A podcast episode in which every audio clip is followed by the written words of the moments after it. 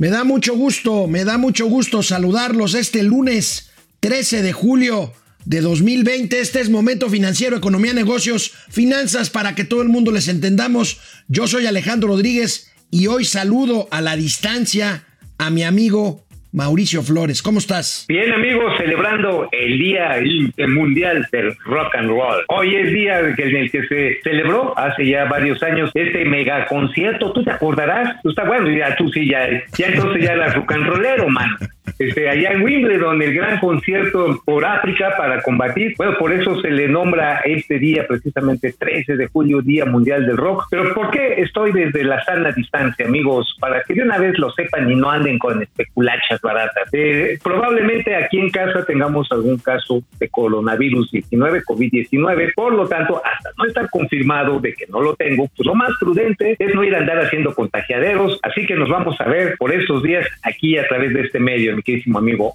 Pues tendré el gusto de no tenerte aquí, mi querido Mauricio, pero me da gusto verte bien. Empezamos Momento Financiero. Hoy un gatelazo. Vamos a ver de qué se trata. Esto es Momento Financiero. El espacio en el que todos podemos hablar. Balanza comercial. Inflación. Evaluación. Tasas de interés. Momento Financiero. El análisis económico más claro. Objetivo y divertido de Internet. Sin tanto choro. Sí. Y como les gusta. Peladito y a la boca. Órale. Vamos, réjete bien. Momento Financiero. Antes de hablar eh, de los datos de empleo que salieron ayer, que se reportaron al mes de junio, mil, no, un millón cien mil empleos perdidos en el primer semestre. Antes de eso, antes de eso quisiera hacer una reflexión con ustedes.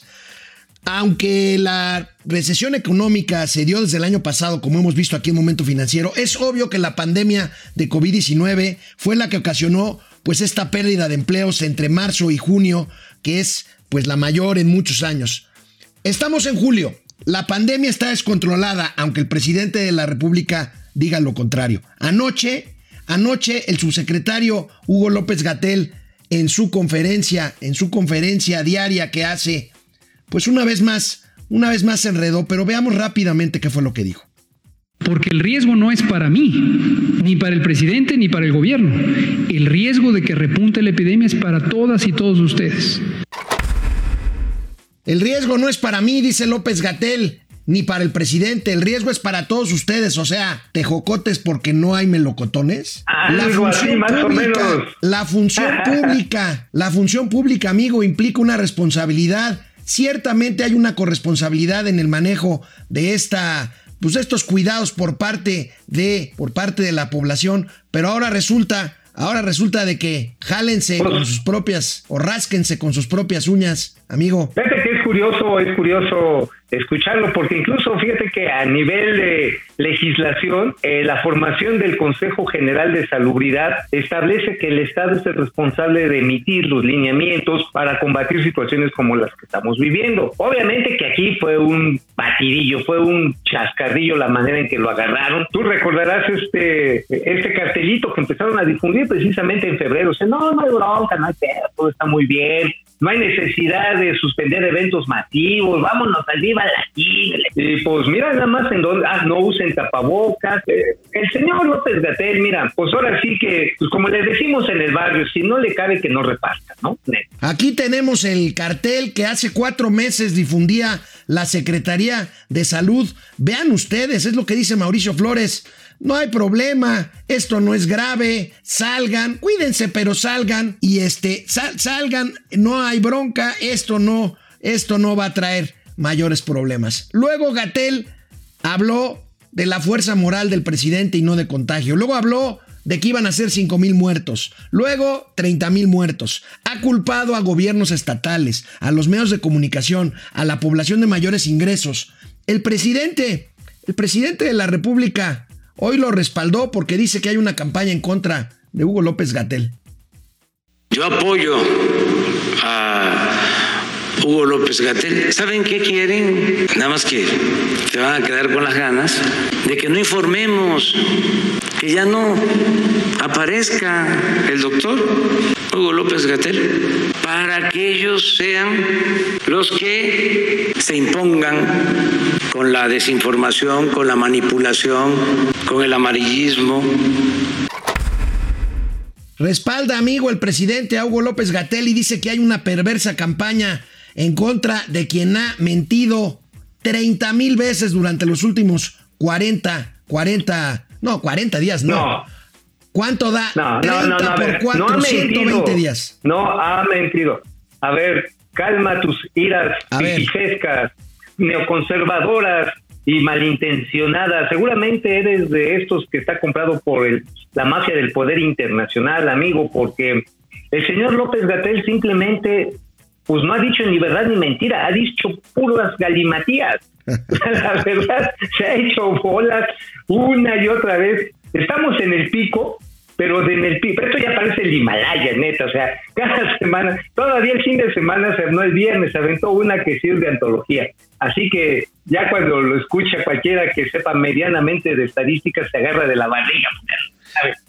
Porque nada más agarra y dice, no, pues es que todos los días vamos a llegar a un nuevo récord porque se van acumulando los casos.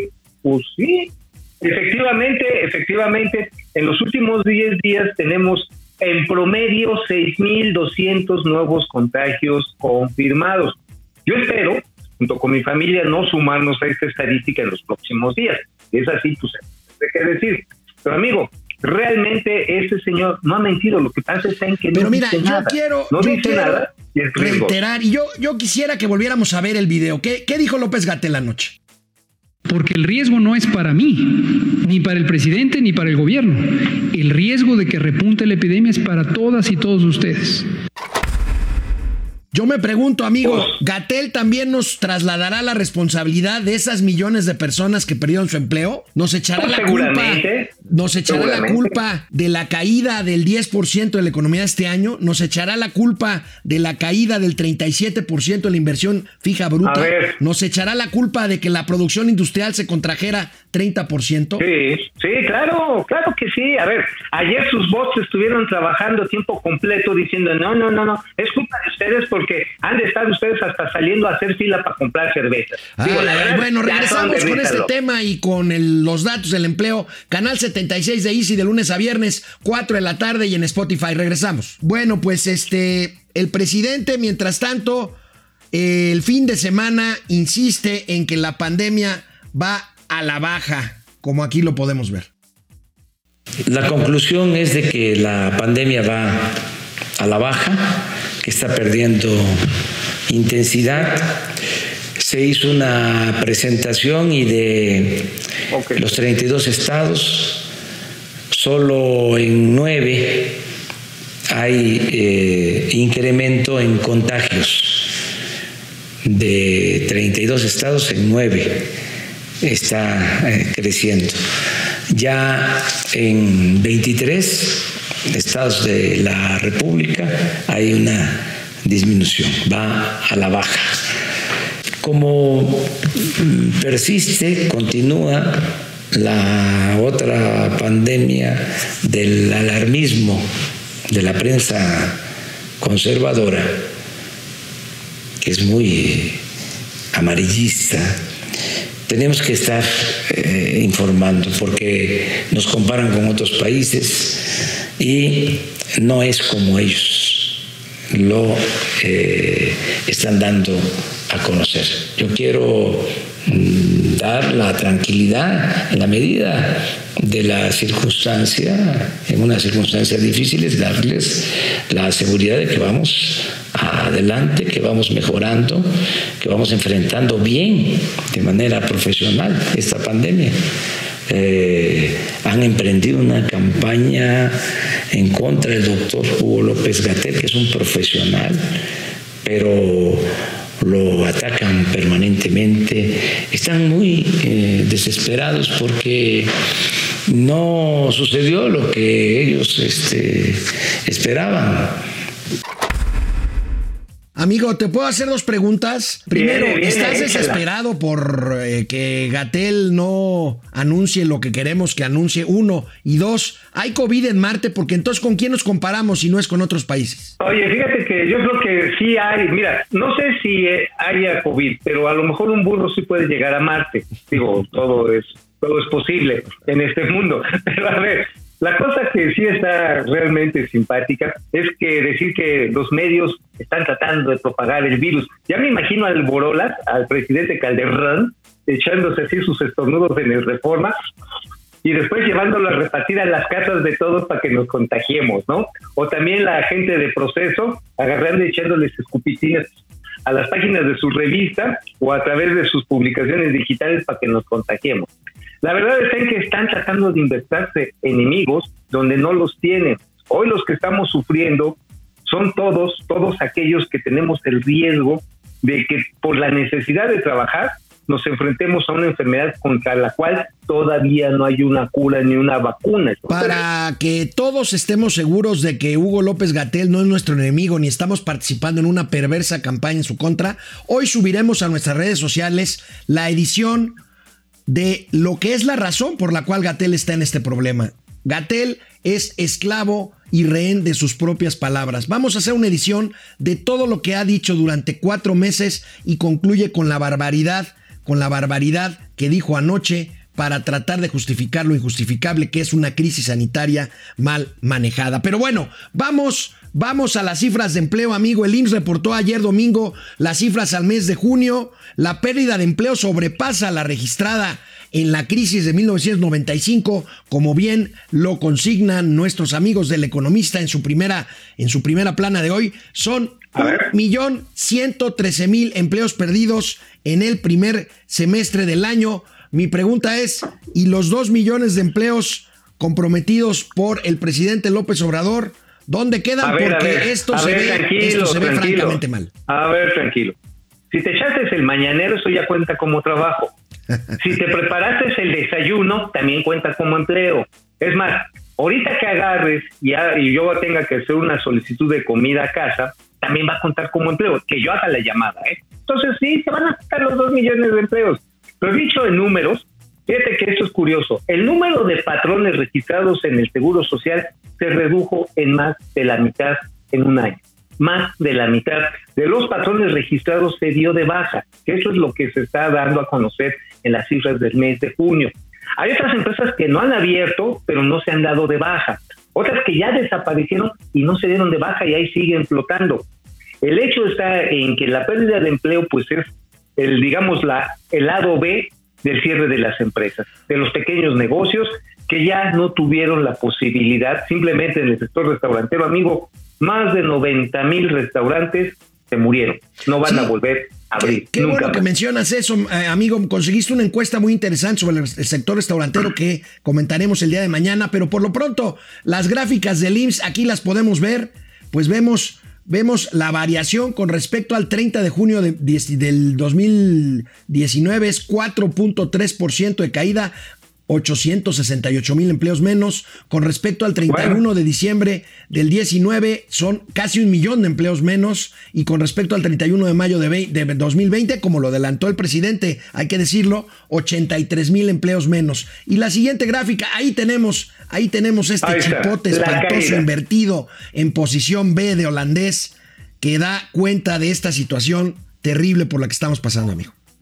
Pues sí, definitivamente ahí está el hecho de que las empresas, primero, ya la recesión ya venía, sí se desató, se profundizó la crisis con el coronavirus, el confinamiento obligatorio, pero ciertamente si ustedes ven la gráfica, y también por ahí ojalá tengamos la gráfica de los patrones registrados en el Seguro Social, las empresas empezaron a dejar de invertir, a crear, a crear, a hacer negocios y a generar puestos de trabajo no de este año, sino a partir del año pasado. No nada más, no nada más son, amigo, entonces los puestos de trabajo que se pierden. Un indicador que no todo el mundo habla de él, pero que es importante, son los patrones que dejan, que dejan de eh, registrarse en el IMSS. Y esto no es otra cosa que empresas cerradas, amigo.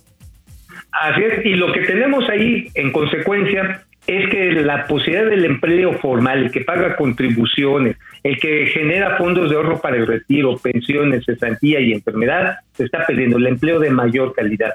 Ahora, si consideramos el empleo informal, los que están buscando trabajo pero que no encuentran a pesar de que ya tienen uno porque lo que ganas es es insuficiente. Bueno, pues llegamos a la cifra que publicó la semana pasada Jonathan Heath de 34 millones de empleados, de personas que están buscando en estos momentos más ingresos o tienen necesidad de trabajar. Ese tamaño es la tragedia que estamos viviendo. Bueno, amigo, este, tú recuerdas ya, pues ya terminó el segundo trimestre, el primer trimestre. ¿Cuándo presenta el INEGI el, el índice oportuno, este, lo que es el avance del PIB? Ya la semana que entra, ¿no? Ya la semana que entra, la, la segunda semana de julio, ya tenemos que tener, la tercera, perdón, semana de julio, tendremos estos datos. Bueno, regresamos después de una pausa, Canal 76 de Easy, de lunes a viernes, 4 de la tarde y en Spotify.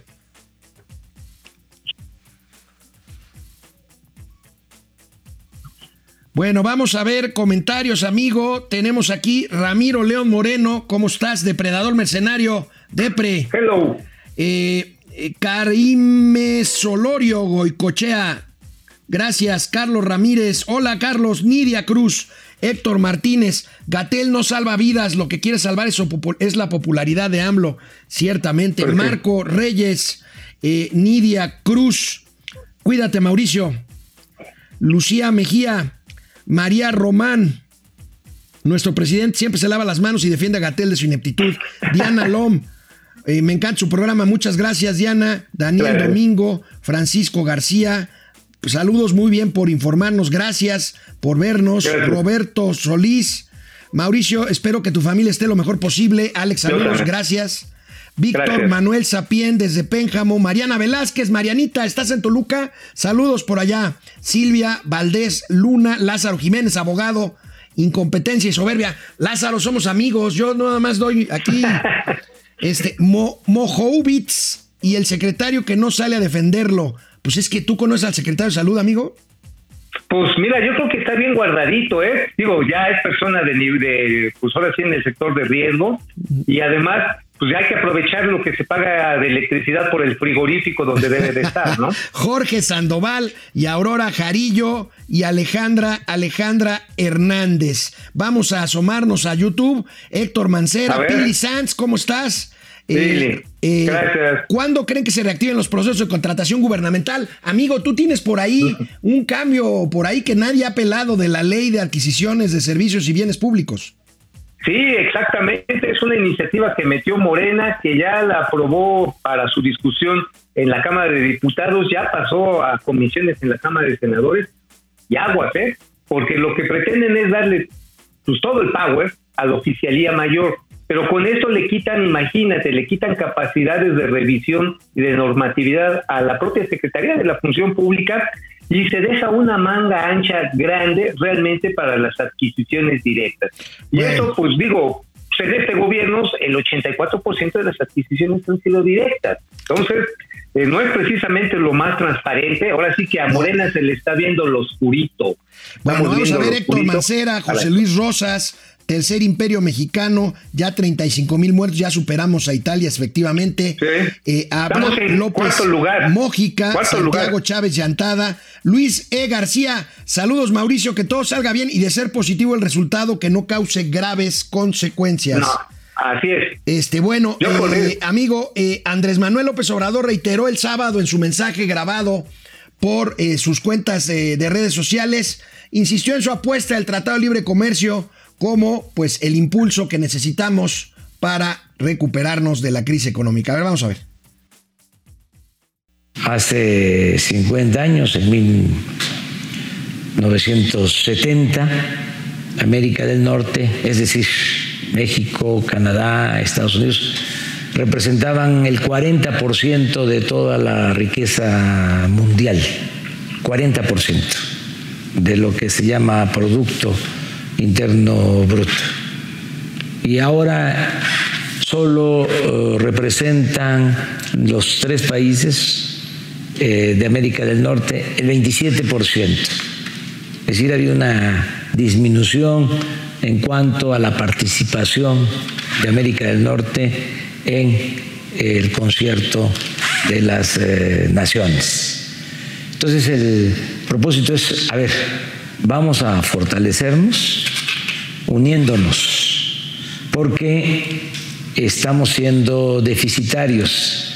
Eh, ¿Qué significa esto? Significa que vendemos al resto del mundo, los tres países, alrededor de 3.500 billones de dólares, 3.500 billones de dólares. Pero eh, compramos, importamos mercancías, bienes de consumo del resto del mundo por 4.100 billones de dólares. Es decir, eh, tenemos un déficit de alrededor de 600 mil millones de dólares. Yo quiero recordar que gracias al TLC, este que se firmó en la época de Carlos Salinas de Gortari, pues convirtió a México en una potencia exportadora. Ahora, este discurso que suena muy a Trump, amigo, realmente es eh, negativo, es, es, no es bueno el déficit comercial? Pues el déficit comercial ya lo hemos dicho varias veces, finalmente es una manera de atraer ahorros de otras naciones hacia la actividad comercial y productiva de un propio país. Es decir, estamos trayendo la riqueza que se genera en otras latitudes. Y en este caso específicamente del TLC, pues bueno, compramos muchos insumos asiáticos, incluyendo medicinas. Sé que por cierto ahorita no hay agua, ahí viene, viene otra vez una crisis en la fabricación de medicamentos para reexportar, lo cual no es ningún daño ni nada por el estilo. Sin embargo, es totalmente la lógica de construir un bloque comercial enorme en América del Norte que es precisamente lo que está buscando la administración Trump. No es un paso hacia la globalización, es la integración de un bloque comercial y que bueno, pues este, los mensajes muy alabatorios del presidente López Obrador van a ser utilizados además en la campaña electoral de Donald Trump. No, ya están siendo utilizados. De hecho, hoy le preguntaron al presidente en la mañanera que si tenía el problema con que usaran pues extractos de su discurso en la Casa Blanca para fines de campaña electoral del Partido Republicano y dijo no, yo no tengo problema, ellos que hagan lo que quieran con lo que yo dije, pues está, está consciente a lo que fue y a eso fue, la verdad, eso fue parte del pacto, oye, el pacto oye, nada contra más, Trump. ¿Mandé? Nada más que si gana John Biden, qué broncota, ¿eh? Qué broncota. Pues vamos a no conocer qué tan, qué tan cabrera es el señor Joe Biden, que pues ya está viejito, pero pues se ve macizo, ¿no? Bueno, pues López Obrador tampoco es un jovenazo. No, no, no. Bueno, amigo, tuvimos, tuvimos un domingo movidito. Ayer en la tarde empecé a recibir noticias y tú también de una supuesta capitalización de inversionistas, los mismos que ayudaron al grupo de Miguel Alemán a comprar Radiopolis, este grupo de la W, eh, para capitalizar Interjet. ¿Qué sabes de eso, amigo? Pues mira, la información todavía no está confirmada. La verdad es que fue un boletín que sale a las 10 de la noche, según el grupo de Carlos Cabal Peniche, este banquero, productor de plátano. Asumo que sí conoce sus actividades, ¿no? Agrí- Oye. Agrícolas ahí en Tabasco. Carlos Cabal estuvo, estuvo preso. Así es, así es, acusado de fraude bancario, pero que sin embargo, bueno, ya se redimió. Pero ahora, según le hace una inyección de 150 millones de dólares a Interjet. La cosa es rara porque el día de hoy Interjet está regresando otro avión, un avión más lo está mandando a Tucson, Arizona, porque ya no tiene con qué pagar. Está raro, ¿eh? Está, Está raro. Bueno, Todavía vamos a no ver, vamos a confirmar, vamos a checar las fuentes. Pero bueno, amigo, cuídate, por favor. Eh, cuida a Doña Austeridad Republicana y nos estaremos viendo aquí a la distancia el día de mañana, martes. Claro que sí. Nos vemos. Vamos, réjete bien. Momento financiero.